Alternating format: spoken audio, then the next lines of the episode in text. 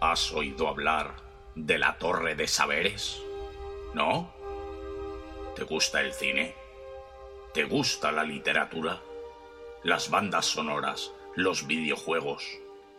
Entonces tienes que descargar en iVox La Torre Oscura Podcast. Dirigida por el maese Isaac Álvarez y con el diletante Caronte. La Torre Oscura Podcast.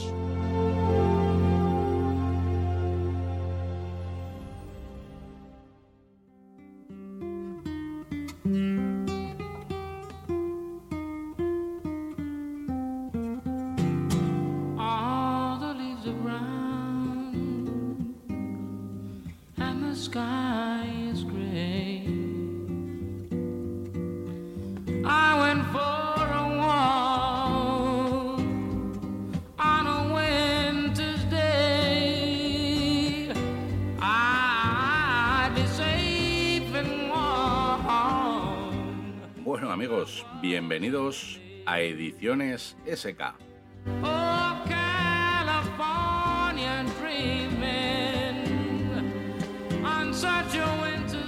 Bueno, pues sorpresa, sorpresa, tras eh, mucho tiempo, quizá demasiado para lo, lo que nos gusta grabar sobre literatura, nos gusta hablar sobre literatura, grabar podcast, que, que bueno, los que nos seguís habitualmente, pues os entretengáis con las chorradas que aquí decimos.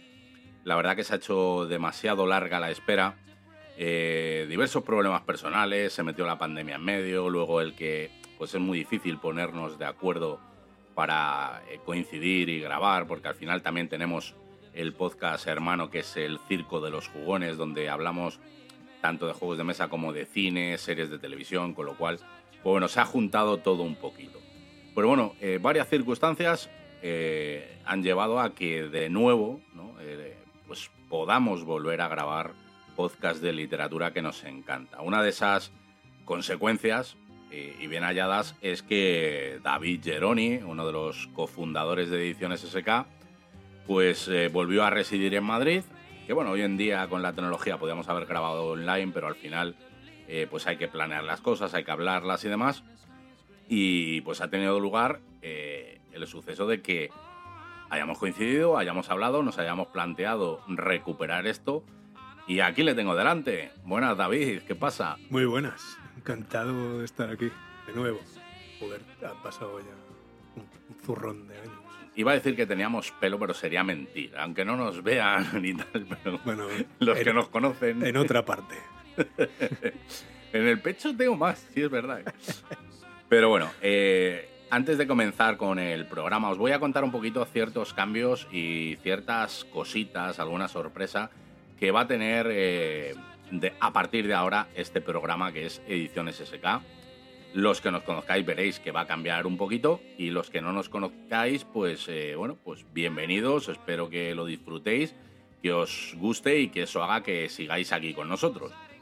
Bien, principalmente la mayoría de programas no van a tener spoilers, ¿vale? Voy a tener un invitado, un contertulio al menos, puede que más de uno, y vamos a hablar de algún libro que haya leído eh, últimamente, que no haya, que no haga mucho que eso lo ha leído, y nos comente, bueno, pues por qué recomienda ese libro, por qué le ha gustado y demás. Ojo, aquí recalco, para los que ya nos conocen ya lo saben, pero para los que no lo recalco, eh, es muy raro que hablemos de algo que no nos gusta, ¿vale? Porque consideramos que ya que grabamos un programa al mes, que va a haber un programa al mes, hablar de algo que no nos gusta, pues joder, pues eh, pensamos que es un esfuerzo absurdo y es perder el tiempo. ¿no? Sería niveles de agrado, ¿no? Sí, casi no, pero al final acabamos hablando de lo que nos gusta mucho. Eh, Es- es. For sure. Habrá veces que, por ejemplo, en este caso, yo no me he leído, que es lo interesante, de, de ninguna de las novelas de las que va a hablar hoy David, que ahora comentaremos. Y eso hace pues que le pueda hacer ciertas preguntas sobre por qué recomienda y demás, que como digo, pues ya veréis. Esa es la estructura que va, a tener, digamos, de forma más habitual a partir de ahora el programa. Repito, tendré un contertulio que vendrá a hablar de algún libro o libros que le haya gustado últimamente y hablaremos un poquito de por qué lo recomienda, etc. Aparte, lógicamente, luego habrá algún especial de alguna novela en la que sí haremos spoilers, pero eh, avisaremos y seremos pesados al principio del programa sobre eh, que habrá spoilers dentro de este programa de esa novela, ¿vale? Eh, pues por ejemplo, uno de los próximos programas que va a haber, voy a hacer un especial Saga Flanagan, escrita por Andreu Martín y Jaume Rivera, y ahí va a haber spoilers, porque va a haber un programa por libro, ¿de acuerdo? De hecho, ya hicimos uno de No pidas sardina fuera de temporada, que es el primer libro. Aquel que lo quiera escuchar está en el Circo de los Jugones, en iVoox, puede escucharlo. Y bueno, me quedé con ganas de hacer de la saga y me ha parecido buena idea reiniciar un poco y volver a hablar del primero y demás. Entonces, ese primer especial va a ser No pidas sardina fuera de temporada. Y ahí va a haber spoilers, ¿de acuerdo? Pero eso será algún programa eh, de forma más itinerante. Pues, por ejemplo, a lo mejor eh, tenemos amistad, como muchos sabréis, con Miquel Salgado, aparte de otros. De, eh, Miquel Santiago Salgado. ¿Por qué he dicho Salgado? Miquel, cuando escuches esto, ni caso, macho. Te, te he rebautizado. Eh, tenemos amistad, por ejemplo, con, Mi- con Miquel Santiago, eh, con Agustín Martínez, escritores que están bastante consolidados en el país. Y, joder, pues cuando publiquen novela, la leamos y si nos gusta, pues hombre, aprovecharemos ya que tenemos esa amistad para hacerles un poquito de chantaje y tener un especial con el autor y demás, como los que nos seguís. Ya habréis visto que en un pasado tenemos varios programas aquí en en iVoox y estamos hablando, de hecho, David y yo, de verdad, de subirlo a otras plataformas Sí. para que tengan un poquito más de Exacto. visibilidad. Y ahí podréis, eh, pues bueno, pues escuchar eh, entrevista con el autor, cómo trabaja, etcétera. Os remitimos a algún programa que ya tenemos. Y luego, aparte, pues eh, iremos, ya digo, hablando de, de novelas y demás. Otra cosilla que, que vamos a hacer, en este caso me voy a encargar yo de ello. Yo hace poquito, bueno, no hace tan poco ya, la verdad, eh, acabé mi primera novela, ¿de acuerdo? Entonces yo por mi parte eh, me ha surgido el que me hubiese gustado tener a alguien que, que, claro, porque si te viene un escritor ya consagrado con un curso de escritura, que eso está bastante bien, yo de hecho seguí uno de Juan Gómez Jurado que me ha gustado mucho, quizás es de lo mejor que haya, que haya seguido, aparte del libro, famoso libro de Mientras escribo de Stephen King o el de Andreu Martín, de cómo escribir novelas, ¿no? Eh, voy a dar un pequeño curso para gente que quiera escribir. Más que un curso va a ser consejos sobre mi experiencia, ¿de acuerdo? Eh, cómo yo he vencido esa resistencia que tenemos todos a la hora de afrontar la escritura de una primera novela. Y aparte, eh, contaré con la ayuda de Isaac, con la ayuda de David, que también han escrito, y lógicamente pues intentaremos que esos pequeños consejos que demos os sirvan para todos aquellos que queráis lanzaros a escribir y hasta ahora no os hayáis atrevido, pues esperemos que sea un pequeño empujón, una pequeña energía eh, adicional para que lo hagáis. Eso será una de las, mm, de las cosillas, eh, sorpresas, digamos, que tendrá el programa. Y otra en la que estoy trabajando, eh, yo cuando escribo novelas, funciona a través de un programa que se llama Scrivener. Eh, es una maravilla, la verdad, es una maravilla. Y con la única persona en castellano que tiene un curso bastante profundo, estoy en contacto y a ver si podemos hacer algo también en, en- aquí en Ediciones SK sobre el Scrivener. Tampoco nos extenderemos demasiado porque para eso él tiene el curso online y sería absurdo también extendernos aquí porque no todo el mundo va a tener el Scrivener, ¿vale? Pero también haremos un poquito de, de Scrivener. Bueno, pues esto será un poquito, eh, así a grandes rasgos, cómo funcionará a partir de ahora este programa vuestro, porque es eh, tanto nuestro como vuestro. Os dejo con unos segundos musicales, como suele ser habitual aquí en, en, en nuestra casa. Y nada, en breve regresamos y comenzamos ya con el programa de hoy, que David nos viene a contar eh, algo interesante. eh, El problema de los tres cuerpos. a tomar por culo. No de uno, no, No. de los tres. Sí. Pero es porque está gordo el tío y es como mm, tres cuerpos, no. es- Mm, eh, Yo creo que es más bien para dar complejidad a la cosa. Ah, bien. Es- si habéis oído un ruido, es un gato mamonazo que tengo que ha pasado por la mesa y le ha dado una leche de tres pares de narices. Pero bueno, os dejo con unos segundos musicales y enseguida volvemos. Hey, it's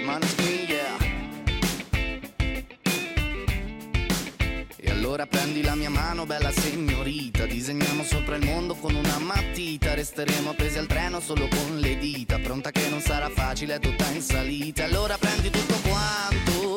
Baby, prepara la valigia. Metti le calzare del tacco.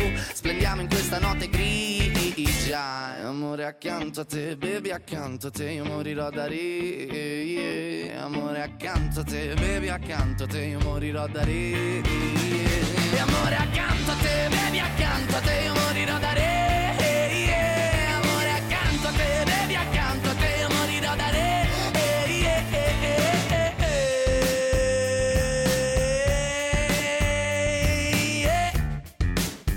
Oh no no no no no no Ed anche quando starò male sarò troppo stanco Come fuoco avanzerò per prendere tutto quanto Ciò che aspetta ed essere pronto ad affrontare il branco Bueno, pues eh, ya estamos aquí tras estos segundos de buena música, que no abunda. Es, la leche, porque aparte de hablaros de literatura, os traemos buena música, que cuidado, amigos, no es tan habitual hoy en día, ¿eh?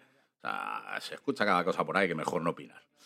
Bueno, pues eh, nos comentaba David que iba a hablarnos de una trilogía, la trilogía llamada El problema de los tres cuerpos. El primer libro es El problema de los tres cuerpos. Y Ah, es- ese es el título entonces del primero. El primero, la trilogía se llama La trilogía de los tres cuerpos. Ah, bien. Pues Sí, com- así. com- coméntanos, ¿quién es el autor de esto? Sí, a ver, a mí me gusta mucho estructurar eh, el procedimiento antes de leerme un libro, ¿vale? Eh, ¿Por qué lo hago así? Porque de alguna forma contextualiza el libro que estás leyendo. Entonces, me gusta entender quién es el autor, de dónde viene. Me gusta saber cuándo escribió esa obra, porque a lo mejor está influenciado por escritores o simplemente por un, no sé, por una circunstancia en su país o lo que sea. Eh, evidentemente después me gusta saber la opinión. Tú y yo no tenemos mucho tiempo para leer. ¿Y qué quiere decir eso? A pesar que no teníamos opinión. que ha dicho, me gusta saber la opinión. Bueno, tuyo. o no. Sí, he empezado mal. Eh, a ver, me gusta la opinión porque como no tenemos mucho tiempo para leer, porque hay muchísimas cosas para leer, la opinión de los demás eh, te orienta a evitar lo que has dicho antes, por ejemplo, de hablar de libros que no nos han gustado, porque es raro que no nos gusten los libros porque ya hemos visto ciertas tendencias, opiniones, etcétera, ¿no? Entonces me gusta ver el autor, eh, cuando nació, su vida, em, la época en que escribió el libro, los premios que ha ganado, que no deja de ser casi un poco la opinión, eh, y después contextualizar la historia. Si la historia ha pasado durante alguna revolución, porque eh, a lo mejor el autor cuando estaba escribiendo puede ser, por decir algo, eh, 2023, pero resulta que está hablando del 1963, entonces hay que contextualizarlo también ahí. Entonces me gustan bastante estas cosas. Y ya para no enrollarme más, a ver, la primera parte, el autor. El autor se llama Liu Cixin. Mm, Lo buscáis por internet porque no voy a deletrearlo. Es de Cáceres. Es sí, es, es de, de Shanghái, pero mm, tirando a Cáceres, sí. Él na- nació en Shanxi, ¿vale? Eh, los padres de Liu trabajaron en una mina en Shanxi, una mina de carbón. Eh, y debido a la violencia de la revolución cultural, y ahora mismo entramos en, esa, en ese apartado, Revolución Cultural 63 en China, buscad esta información aunque os daré algunos trazos, es importante, no solo para el libro, sino también es importante eh, para que entendáis por qué pasaron esas cosas, por qué pasan en el libro esas cosas, ¿vale? ¿Y qué pasó? Pues eh, durante la Revolución Cultural y estando cerca de minas de carbón, trabajando en las minas, pues podéis imaginar que no es un trabajo muy cómodo, eh, enviaron al niño, el niño Liu Xixin, a vivir con los abuelos. Eh, con todo eso, él vivió esa revolución de lejos, pero la vives al fin y al cabo. Eh, y al final estudió ingeniería y trabajó como ingeniero en una central nuclear. Ese es el contexto de dónde nació y qué hizo durante su evolución. Eh, ¿Qué premios ha ganado? Pues ahora mismo ha ganado pues, el premio Galaxy, que es uno de los más prestigiosos de ciencia ficción de China. Después ha ganado también el premio Nebula. Para el que les guste la ciencia ficción, el premio Nebula es mm, uno de los más prestigiosos del mundo, junto con el premio Hugo. Y los ha ganado además dos veces, porque la trilogía, pues como tal, no son solo un libro, son tres. Entonces ha tenido la oportunidad de ir más allá. Em, y ahora voy a hacer unas trazas, voy a comentar unas trazas sobre la revolución cultural. Me lo voy a leer porque no me lo sé de memoria, ¿vale? A ver, la revolución cultural, conocida también como la revolución cultural proletaria, fue un movimiento psicopolítico en China desde el 1966 hasta el 1976, iniciado por Mao Zedong. Y a quien no le suene ese nombre, les diré que es más conocido por Mao Zedong, que seguro que a ti te suena, ¿no? Algo más. o sea, Vale, vale. Con el objetivo, el objetivo era preservar el comunismo chino mediante la eliminación, perdón, de los restos de elementos capitalistas y tradicionales de la sociedad china. Brutal. O sea, suena, suena así a lo revolución fuerte. por lo menos eh, no lo escondían, ¿eh? Por- porque el problema es que yo creo que hay ciertos movimientos parecidos, o ha habido parecidos en otros países, que quizás se han disfrazado más.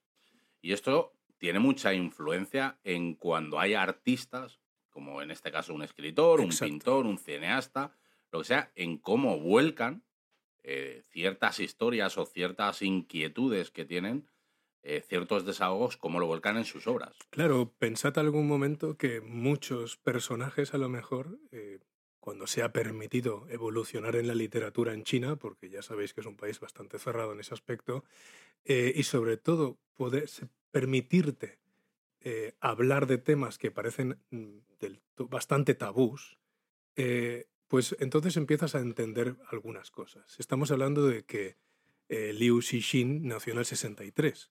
Estamos hablando de que la revolución fue desde el 66 hasta el 76. O sea, se la comió toda. Eh, Suena muy mal, ya lo sé, pero es así. Eh, pero tenemos que saber otras cosas. Eh, la revolución cultural venía de una época de hambruna que duró cuatro años. Antes de la revolución cultural, que fue hasta el 62, murieron por hambre y consecuencias a través de ella en China 30 millones de personas. O sea, os podéis imaginar que entonces, de alguna forma, Mao Zedong aprovechó también esa, esa ocasión para intentar resalzar, ponerse en el poder del Partido Comunista y, por lo tanto, ganarse las, bueno, ganar todas las fuerzas posibles para prevalecer y implantar el comunismo. Bueno, esa es la idea general de, que os quería contar de la revolución cultural y lo que bebió este autor, ¿vale? Em, vale, espérate, voy a seguir mirando. Voy a por, ya sabéis el contexto, sabéis el autor, de alguna forma la opinión, por los premios, ¿vale? Y vamos a por la biografía de este hombre. Este hombre tiene siete obras publicadas, que tampoco son muchas. Le llaman prolijo, pero realmente siete obras no son muchas. Sí que es cierto que ha tenido fama desde el principio, porque de las primeras, pues es precisamente esta, esta trilogía. Y allí fue muy gracioso porque, a ver, eh, estuve Es hace que un... aquí no, no, no sé si lo has, di- lo has dicho tú. Bueno, claro, sí, hablando de los premios. Hay que recalcar el tipo de obra que es. O sea, porque con lo que hemos hablado de, o ha comentado David, de contextualizar un poco en qué entorno este hombre escribe, eh, hay que dejar claro que este tío, eh, por lo menos en esta trilogía, es una temática de ciencia ficción. Absolutamente. Eh, se alimenta, no voy a hacer ningún spoiler, pero evidentemente el precursor de esta historia nace de la revolución cultural. Eh, los personajes principales que, que mueven esta historia nacen, evidentemente son tres libros, es decir, eh, siempre queda la estela del, del- del personaje precursor, pero todo esto está contextualizado inicialmente en la, en la época de la revolución cultural. Y como acabas de decir y mencionando el premio, sí que me gustaría que por los que sean menos, eh, eh, conozcan menos el entorno de la ciencia ficción y sobre todo los premios, pues estamos hablando del premio Hugo eh, y del premio Nebula, sí que voy a mencionar algunos de los autores que han ganado más premios y son más reconocidos. Por ejemplo, Neil Gaiman tiene dos premios. Eh, Arthur C. Clarke tiene unos cuantos, un zurrón, fijo. Eh, Orson Scott Card y, como no, Isaac Asimov, por ejemplo. Eh, Ted Chiang, que no sé si sabéis quién es. A ver, Ted Chiang, yo lo descubrí a partir de una película, La Llegada, que me, me flipa. La peli es un peliculón de, de Denis Villeneuve. Le he llamado bien Denis, ¿eh? porque no sé, hubo un podcast por ahí, hermano, de, de. que habéis escuchado la cuña, de La Torre Oscura. Que no sé por qué me tiré todo el programa llamándole Jacques Villeneuve. Y luego dije, ¿y por qué le llamo Jacques Villeneuve? Y luego me acordé que es que hubo un piloto de Fórmula 1 que se llamaba Jacques Villeneuve. De verdad. Entonces debe ser que me venía todo el rato eh, el nombre del piloto en vez de Denis. Pero bueno, lo siento, Denis. ¿eh? Eh, es un peliculón. El relato es verdad que a mí me gustó, pero cambia bastante. O sea, bebe de él, pero cambia bastante. A ver, es que yo, eh, en el momento que vi la película y me quedé prendado de esa película por la música de Johan Johansson, que es espectacular, los actores que, bueno, como siempre, ¿cómo se llama ella? Mm, Eh, Amy Adams. Amy Adams es mm, para mí una de las preferidas. Eh, o sea, el entorno, la música, todo es, la tensión, la lentitud, todo está fantástico. Y estuve pensando, ¿cómo vas a trasladar eso? O cómo, cómo viene de un libro, ¿cómo explicas? Y ¿Puedo hacer spoilers de esto? Eh, venga, vamos a. eh, El que no haya visto la llegada, pues. eh, Que se joda. Que, que se A ver, fastidie, ¿no? Exacto, sí, queda mejor que se fastidie. Em, a ver, ¿cómo es? A ver, hay, hay una, hay una teoría, una teoría que si al- algunos que vean algunos documentales eh, lo podrán saber. Hay una teoría que dice que en el momento que aprendes un lenguaje, tu estructura mental cambia y por lo tanto tu entendimiento del mundo también. Por eso hay gente que no entiende nada y no tiene ni estructura mental, porque no sabe ni hablar. Eh, y, y menos leer, evidentemente. Sí, sí, tienes toda la razón. Entonces, con esa idea, el escritor narró un libro donde unos extraterrestres, que ya por los que han visto la película lo saben, unos extraterrestres llegan a la Tierra y de forma pacífica quieren comunicarse con el ser humano. Y entonces le llaman a, a una lingüista y a un matemático para poder empezar a intentar identificar los símbolos y los lenguajes. Entonces, con todo ello, em, cuanto más están entendiendo ese idioma, su cabeza estructuradamente va cambiando su percepción del mundo. Y ese mundo, ese mundo no es de tres dimensiones, es de cuatro dimensiones. ¿Qué quiere decir? Que el tiempo también les cambia la percepción del tiempo. Y entonces, eh, ella, que es la lingüista, que al final les entiende perfectamente, no sabe si está hoy, ayer o mañana. Y es fantástica. Esa película es fantástica. Pero claro, ¿cómo, cómo trasladas eso en un libro? Que no es trasladar, porque el, el origen es el libro, ¿no? Sí, Eh, como- es más, eh, bien, la pregunta sería: eh, ¿me conseguirá transmitir las mismas sensaciones el libro? Sí, y es el típico problema muchas veces que ya no solo de la dificultad de escribirlo, sino de haber visto primero la película y después eh, leer el libro. Pero el libro, a mí, bueno, como ha dicho bien eh, Curro, es un, es un relato. Es un relato largo, pero es un relato y es fantástico. Y sigo con, con la lista. Estamos hablando también de Úrsula K. Le Guin, que los que hayan leído más fantasía la reconocerán. George R. R. Martin, como no. Larry Niven. Larry Niven, no sé si lo conocéis, pero es el del Mundo Anillo. Sí, el de Halo. El, Bueno, se parece a Halo, pero bueno, Sí. sí. es algo parecido, sí. Pero es una saga estilo Dune, ¿sabes? Eh, Frank Herbert, etcétera, etcétera, etcétera. Entonces, eh, estamos hablando de que este hombre, el Liu Xixin, está a la altura de estos, habiendo ganado ya, solo con siete libros, dos premios. Es importante eso. Entonces, buscando opinión, pues eh, sí, es una muy buena opinión para empezar a leer este libro. Una buena razón, conocer al autor, el entorno del que viene y demás. Eh, porque, bueno, el- eh, de hecho el podcast nuestro tiene, tiene el nombre, viene el nombre de, Stephen King. eh, que no lo sepa ya, pues bueno, se lo estoy diciendo. Pero tampoco es muy difícil intuirlo con lo que nos gusta. También, viendo un poco de la biografía, que tenéis un especial aquí de, de Stephen King, de más de 10 horas, monográfico sobre el maestro, eh, hablando un poco precisamente de la biografía, por ejemplo, de Stephen King, se entiende ciertos temas recurrentes que tiene en su, en su obra. O, por ejemplo, conoces un poco la biografía de H.P. Lovecraft, eh, de, por ejemplo, Philip K. Dick y demás, y entiendes también por qué de esas inquietudes que suelen mostrar en, sus obras, ¿no? Con lo cual me parece muy interesante cuando planeamos eh, que cómo íbamos a afrontar los nuevos podcasts, el tema de traer un poco el contexto del que viene el escritor y demás. Exacto, exacto. Entonces, como decía, estamos hablando de siete obras publicadas. La más conocida es la trilogía, pero, y eso es, no quiero fardar de viajes, pero eh, cuando estuve en Shanghái hace unos años, estaban estrenando una película que me sorprendió mucho el nombre era interesante, se llamaba La Tierra Errante, evidentemente no sé chino, ¿eh? eso es la traducción que le pusieron cuando llegó a España. Em, la Tierra Errante y estaba bastante interesante, al menos el tráiler, ¿vale? Eh, después, no voy a hacer spoiler, pero sí que voy a dar mi opinión. La película está llena de tópicos, es predecible, a mí no me gustó. Y poco después me enteré que el escritor era Liu Xixin. Eh, pero después de su fama, entonces es cuando empezó allá a escribir un poco libros para pensar hacer películas. Eh, y hay un cuarto libro que se le llama El 3,5 de, de, esta trilogía de, del problema de los tres cuerpos, pero que no está escrita por Liu Xixin, sino por Li Jun, que aprovecha el universo que ha creado Liu Xixin para darle un homenaje con una tercera obra más corta, no solo al universo, sino también al propio escritor, porque os podéis imaginar, alguien con esta repercusión en China, pues se ha vuelto verdaderamente mediático y perseguido. Es que cuidado con ese tipo de regímenes, ¿eh? porque, porque claro, los que vivimos, por ejemplo, en España, eh, muchas veces no somos conscientes de lo que hay por ahí. No, eh, por ejemplo, mi, mi- mi compañera de trabajo, eh, muchas veces lo hemos hablado, que se oye hablar desde aquí de Venezuela y tal, y ya se le llevaban los mil demonios cuando se ponían a hablar, por ejemplo, Pablo Iglesias o demás de Venezuela, eh, claro, con la cantidad de mentiras que escuchaba, ¿no?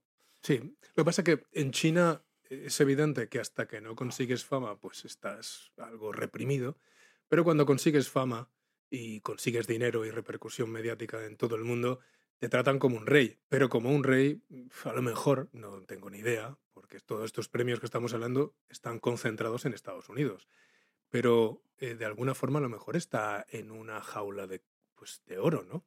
No lo sé, no tengo ni idea, ¿eh? Pero sí es cierto que China le interesa esta repercusión porque China, por muy comunista que sea, a nivel económico es más capitalista que nadie. Además que sí. Sí. Entonces, y ahora, siguiendo con la biografía, es interesante saber que eh, esta trilogía, Netflix ha tomado los derechos para empezar a hacer una serie, que dicen, salvo que se retrase, dicen que van a, van a empezar la primera temporada este año. Pero en China se adelantaron y hicieron una serie que, según dicen los entendidos y los que han visto algún capítulo, yo no he visto ninguno, eh, China ya eh, ha sacado la primera temporada de la serie, dicen que es algo más eh, simplona, mm, no llamativa, y además, por si alguien quiere verlo, el primer capítulo está en YouTube gratuito. Bueno, y coméntanos por qué, aparte de todo esto, cuando has leído eh, los dos primeros libros, ¿por qué recomiendas que, que la gente le eche, le dé una oportunidad a estas novelas? A ver, eh, la idea es espectacular, eh, sobre todo porque él siendo un, gran fan de Isaac Asimov, prepara muy bien la historia, documenta muy bien la historia y justifica muy bien, como he dicho antes, los pre- precursores de la historia. Eh, a nivel tecnológico se lo trabaja muchísimo y después hablaremos del... Así, fuera de, de micro, hemos hablado de que vamos a implantar un cuadrante de ediciones SK para las novelas de ciencia ficción. Eh, sí que entra a veces mucho en detalle, ¿vale? Cuando habla de tecnología, se puede llegar a hacer un poquito tedioso, pero está muy bien trabajado.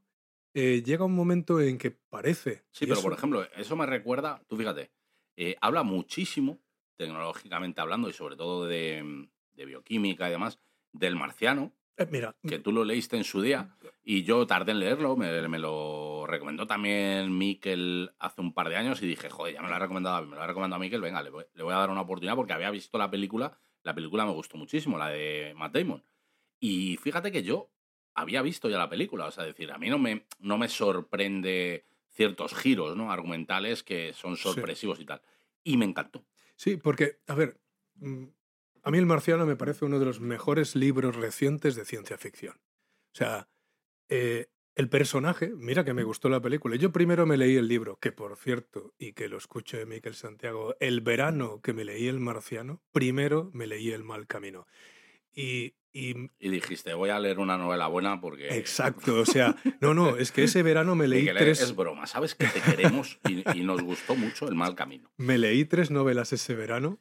Yo el verano lo aprovecho para, para hacer un sprint y la verdad es que pensé que es el mejor verano de lectura que he tenido en mi vida. ¿Ves cómo te queremos? Miki? Ostras, la verdad es que me lo pasé fantástico. Entonces, yo me leí primero El Marciano. El, pro- el protagonista es espectacular. Es, tiene un carisma que no lo tiene ni Dios. Además, está muy bien explicado por qué debe tener carisma. Em, además, la historia, si, si has visto la película, la película pasan dos, tres cosas. eh, por hablar de, de nudos, desenlaces, eh, giros. Pero es que en el libro hay ocho, diez. O sea, y a cuál más espectacular hasta el final. O sea, entre la parte técnica, como dice, la descripción técnica y, y las historias y aventuras, es, o sea, no hay rival. Ahora No, mismo no el, hay el rival. libro es muy bueno. Entonces, mira, voy a aprovechar. Ya que has, has introducido el marciano, a ver, el cuadrante. El cuadrante es para, para medir eh, el nivel de... ¿Cómo diría? Eh, de agrado que puede tener un libro para una persona o para otra, ¿vale? Entonces voy a poner dos indicadores, dos, dos niveles. Uno que es el nivel de detalle. El nivel de detalle de, por ejemplo, lo que estábamos hablando, de la, de la descripción en el libro. Y la otra es el nivel tecnológico del libro. Entonces, Es decir, la cantidad de datos tecnológicos reales que salen, ¿no? claro, pero uno puede ser que tenga unos niveles tecnológicos de la hostia, pero no te lo describe con un nivel muy bajo, ¿vale? Entonces, pongamos nivel de detalle. Pues tendríamos nivel de detalle bajo, que posiblemente es una descripción. La ciudad es así, el coche es asá, y se acabó, ¿vale? Un detalle medio, es decir, que te explica cómo es y cómo funciona, y el detalle alto, que sería cómo es, cómo funciona y cómo lo estoy fabricando, por ejemplo, ¿vale? Y el nivel tecnológico. El nivel tecnológico es, por ejemplo, el primero sería eh, el marciano, que es un nivel tecnológico muy próximo a la actualidad, que a lo mejor dentro de 50 años existe todo lo que está describiendo. Después el segundo nivel sería que a lo mejor hace falta unos cuantos siglos, ¿vale? Y yo lo pondría a lo mejor, pues este libro, El problema de los tres cuerpos. Y el último de todos es un nivel que a lo mejor milenios o millones de años o simplemente fantasía. O sea que casi es imposible. Entonces yo a este le pongo al nivel tecnológico un 2. Y al nivel de detalle, y eso es la parte que a lo mejor para algunos que no estén acostumbrados a leer ciencia ficción le parece tedioso, sería un 3. De 1 a 5 es. Sería 3 en la parte tecnológica, 3 en la parte de detalle, por tanto sería 1 a 3. Sería mucho detalle y medio tecnológico. Eh, no voy a explicar el por qué, porque cada uno se lo mire, pero sí que esto le puede dar alguna idea al que no esté versado en leer ciencia ficción eh, para decir, hostias, esto no es para mí. ¿Vale? Vale, bien, perfecto, porque yo, por ejemplo, eh, fíjate que leo bastante y sin embargo ciencia ficción no soy muy habitual lector de ciencia ficción, no es un género que me atraiga demasiado. Eh, ahora, por ejemplo, estoy leyendo Dune, Dune, pero el, mar- el marciano, por ejemplo, tardé en leérmelo porque era ciencia ficción y me cuesta. Sí que he leído varias de Philip K. Dick, de Isaac Asimov, me gustan, pero al final suelo tirar por otros géneros. ¿Ves? Eh, ahora, poniendo encima de la mesa el cuadrante de ediciones SK para ciencia ficción, estaríamos hablando del marciano sería un 1 tecnológico, ¿vale? Y un 2 de detalle, porque tampoco se pasa mucho. Te explica cómo funciona, pero no cómo se ha fabricado. No va más allá. Se hace aceptable y para quien tenga ciertas inquietudes, hasta buscar por internet si eso realmente, que de hecho es lo que hizo el escritor Andy Weir, Andy Weir, Weird, ¿no? Sí, Mm. el, el escritor hizo eso. O sea, googleó todo lo que pudo para buscar tecnologías eh, que estuviesen a punto de implantarse o que estuviesen en desarrollo para ponerlos en el libro. La verdad es que bueno, no voy a hablar más del libro porque parece que vamos a canibalizar el problema de los tres cuerpos. Em, bueno, y ahora voy a poner un poco de, de descripción del libro. Hemos hablado del escritor, de las opiniones y los premios, el cuadrante para que entendáis un poco cómo, cómo se orienta la biografía del escritor. Eh, y entonces, el libro. El libro, el primero de todos, el problema de los tres cuerpos, empieza precisamente ubicado en la Revolución Cultural en el, 63, en el 66 o 67, ya no me acuerdo. Em, la historia empieza precisamente en un colegio, en una universidad, donde los alumnos están realmente linchando a los profesores que creen que van en contra del proletariado. Eso es duro, es duro. Eh, no voy a hacer spoiler, pero sí es cierto que el primer capítulo es interesante que lo sepáis porque es el precursor del resto de historias.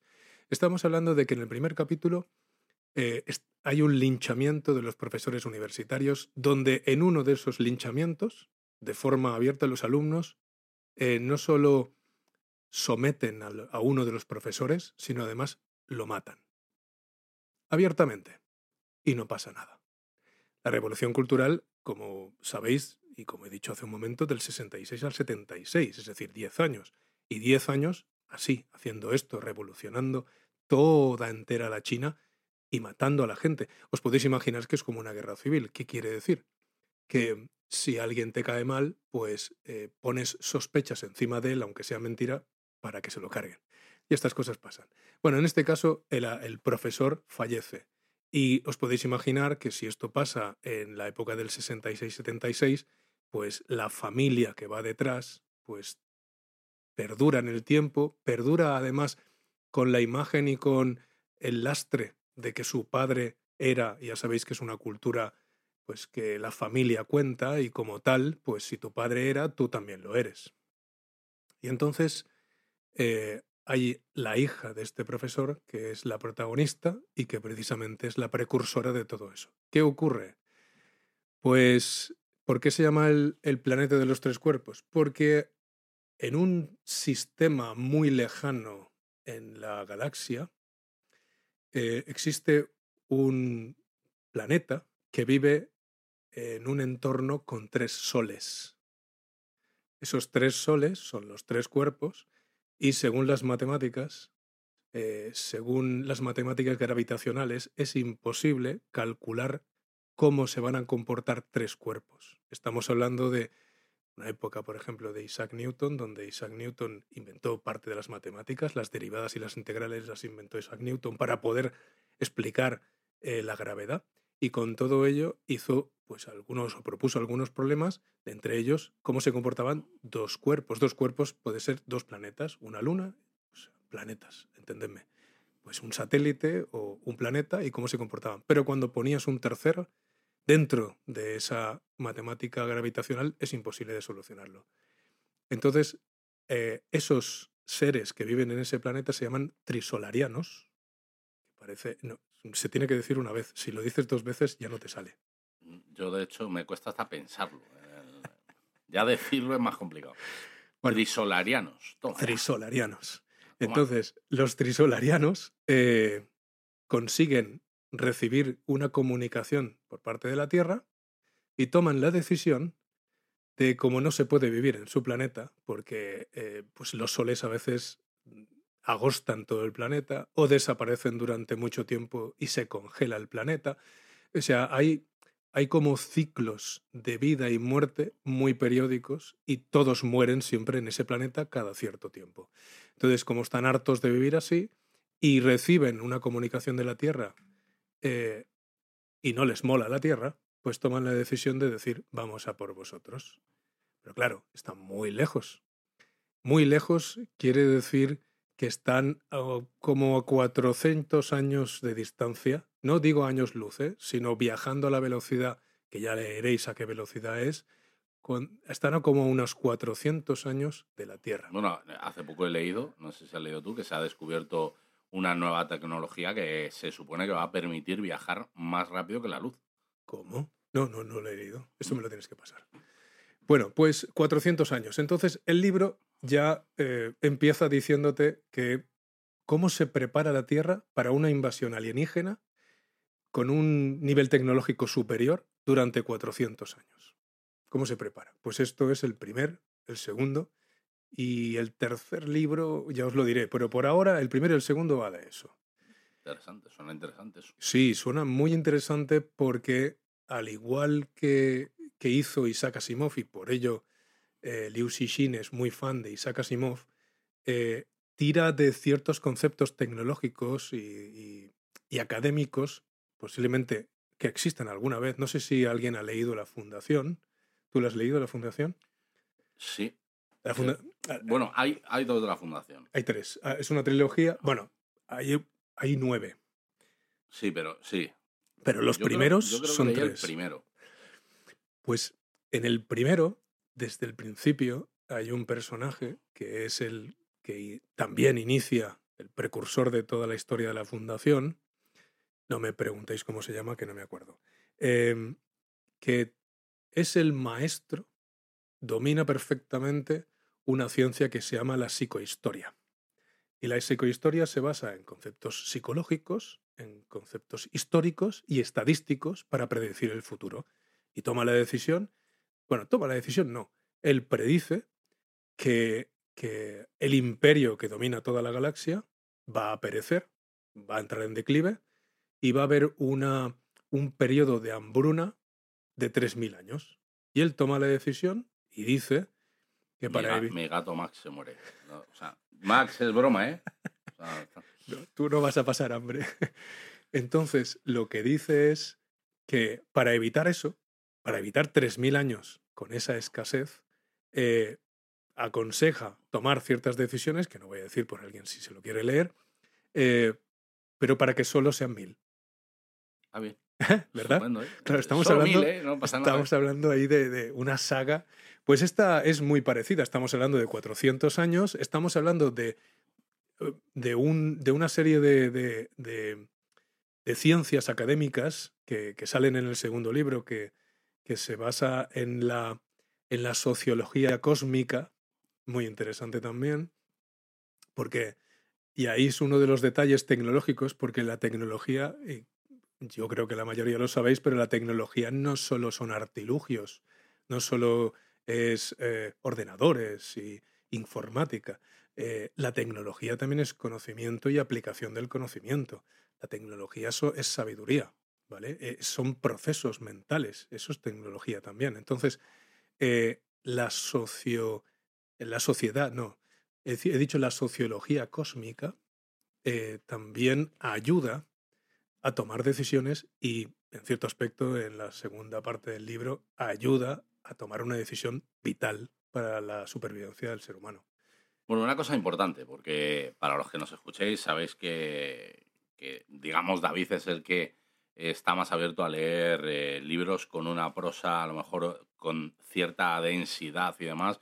Los que ya nos conozcáis, eh, los que vengáis de nuevas, pues es así, ¿no? Por ejemplo, Isaac y yo eh, somos más de lecturas, ojo que también leemos libros de todo tipo, ¿no? Pero que mm, a lo mejor buscamos otro tipo de literatura de forma más rápida que, o de forma más directa que, que David. Y creo que es importante para, para a la hora de sugerir libros eh, dentro de este cuadro de ediciones SK. eh, la dificultad de la prosa, ¿cuál dirías? De un baremo de 1 a 5, ¿qué, qué dificultad tienes? Eh, bueno, densidad, digamos, de la, de la prosa. No, no es muy densa. La verdad es que, o sea, él describe muy bien los momentos de acción, ¿vale? O sea, hay bastantes momentos de acción y están muy bien descritos, pero sí que es cierto que de vez en cuando en un entorno cósmico entra en la, en la lírica y en, la profundidad del pensamiento eh, y sobre todo, pues como os decía, Malos tiempos para la lírica. ¿eh? 400 años esperando que vengan a destruirte, pues entras también en el concepto, en, en una reflexión existencialista. Toma ya. He sido yo. Eso ha sido un golpe. ¿eh? Sí. Entras en, en- en un pensamiento existencialista y, y ahí se pone un poquito romántico, pero, pero la verdad es que se lee muy bien. Por otra parte, el cuadro que estaba diciendo, cuando entra a explicar cómo ha fabricado algo que ya el que se lo lea sabrá qué quiere decir los sofones a través de protones, ostras, ahí se pega un par de páginas que para el que tenga curiosidad está muy bien, pero para el que no, cuando habla de las 11 dimensiones, ahí te mueres. Vamos, tú lo que pensaste, joder, ya le vale, macho, a la editorial que ha dejado dos páginas sin traducir. Hombre, para que tengas una idea, yo, eh, para el que ha leído, ¿cómo se llamaba? Eh, un universo elegante, es un libro que está muy bien porque habla precisamente de, de un poco la evolución, un poco la evolución de la, de,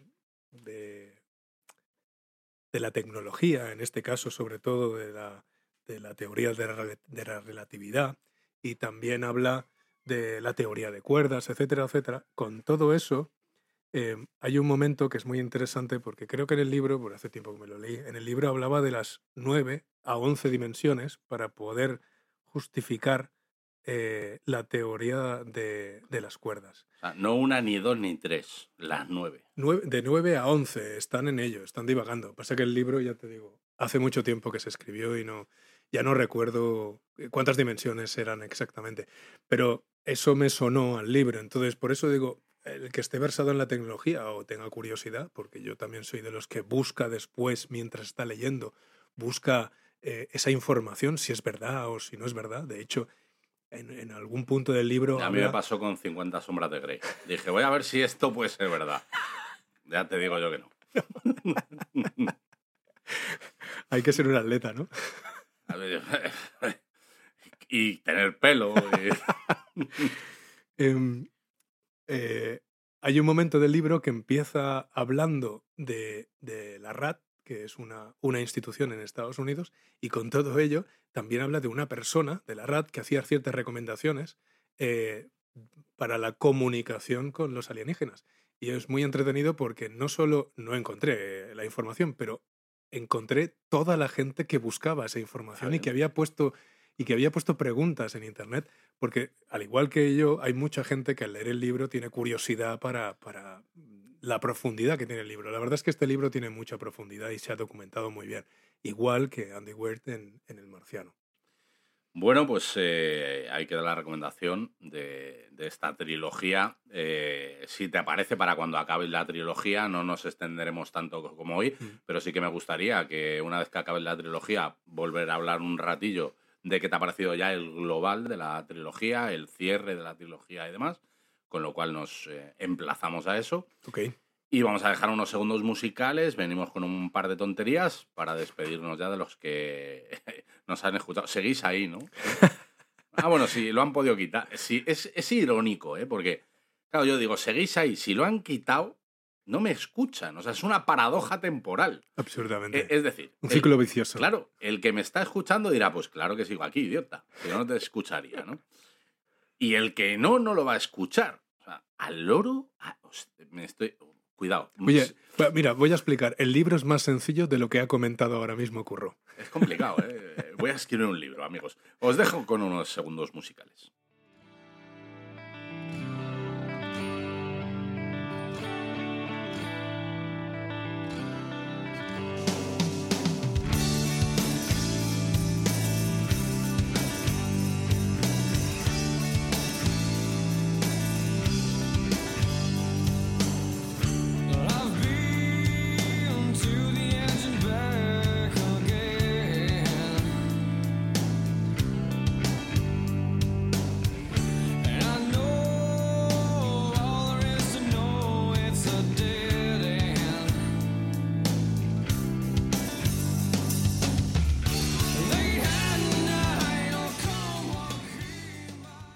Bueno, amigos, pues eh, después de estos segundos musicales, eh, nada, recordaros, perdón, un poquito, eh, la filosofía que vamos a volver a tener. Como habéis visto, procuramos estar cerca de los que nos escucháis, ¿vale? O sea, procuramos hablar de la literatura que a nosotros nos gusta, con un vocabulario que es el que nosotros manejamos. David quizás sea el más técnico, el más profundo, pero es su manera de hablar. O sea, es decir, el que conoce a David sabe que quizás sea el más culto de nosotros, con lo cual, pues habla así, o sea, él no lo fuerza. Yo, yo ¿por qué hablo de cosas como 50 sombras del Grey? Porque al final soy así, amigos, me, me inquietan ciertas cuestiones. Eh, bueno, tenemos por aquí, hay cosas que volveremos a hablar, David. Hay que hablar de Murakami. ¿eh? Murakami. Murakami. Parece que solo nos gusta lo oriental, pero no, no, amigos.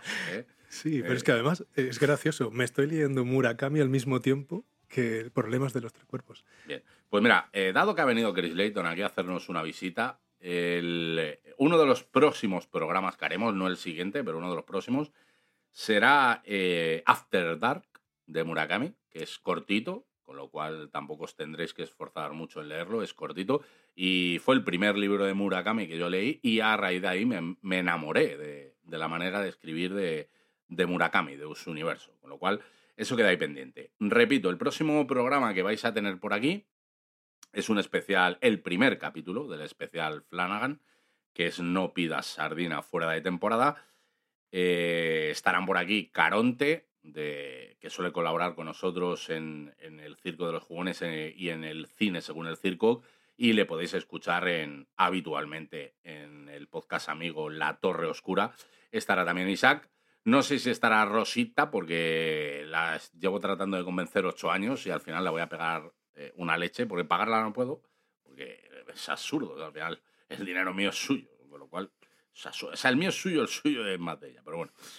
Y, bueno, estarán por aquí ya muchos habituales eh, que suelen colaborar con nosotros, eh, tanto en el circo como aquí, como eh, Miguel, Miguel, como Fran, ya digo, Cristian, Caronte, Isaac, eh, Rosita, eh, Miquel Santiago.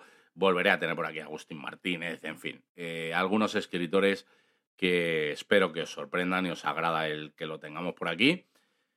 En el siguiente no, P, porque ya digo que será el de Flanagan, pero para el siguiente, digamos, habitual, el, el- tipo más eh, habitual de programa que vamos a tener, eh, ya empezaré con el curso para, para escritores, para esa gente que quiera lanzarse a escribir y no se vea capaz porque se encuentra con ciertos escollos que no es capaz de salvar, pues tendréis ese primer capitulito.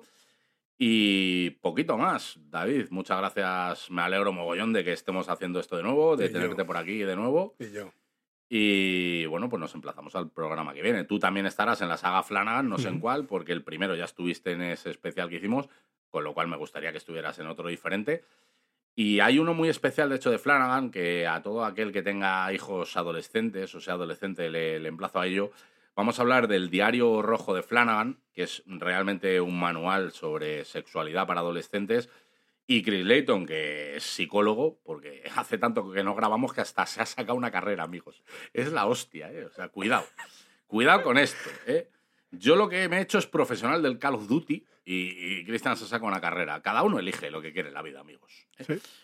Con lo cual, pues, ahora fuera de cachondeo es un libro muy recomendable para todo aquel que tenga un hijo adolescente y, todo adolescente porque es un manual perfecto con, con mucho humor que escribe Andreu Martín, que no, no deja de ser psicólogo, sobre la sexualidad en la adolescencia.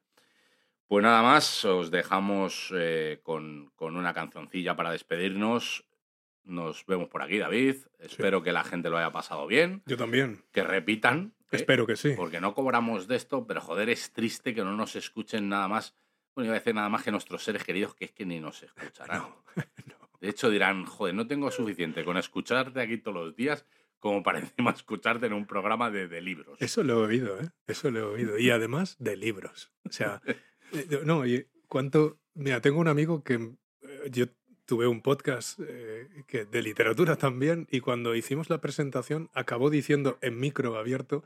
Oye, yo creo que no ha quedado nadie, que se ha ido todo el mundo, como diciendo, "N- cuando dijimos que era literatura, sí, es difícil, es difícil. Pero bueno, eso es una... O sea, también lo hacemos para, ¿qué coño? Para que la gente lea, Pues sí, porque es muy para entretenido. alentar a que la gente... Sí, sí, sí, es así.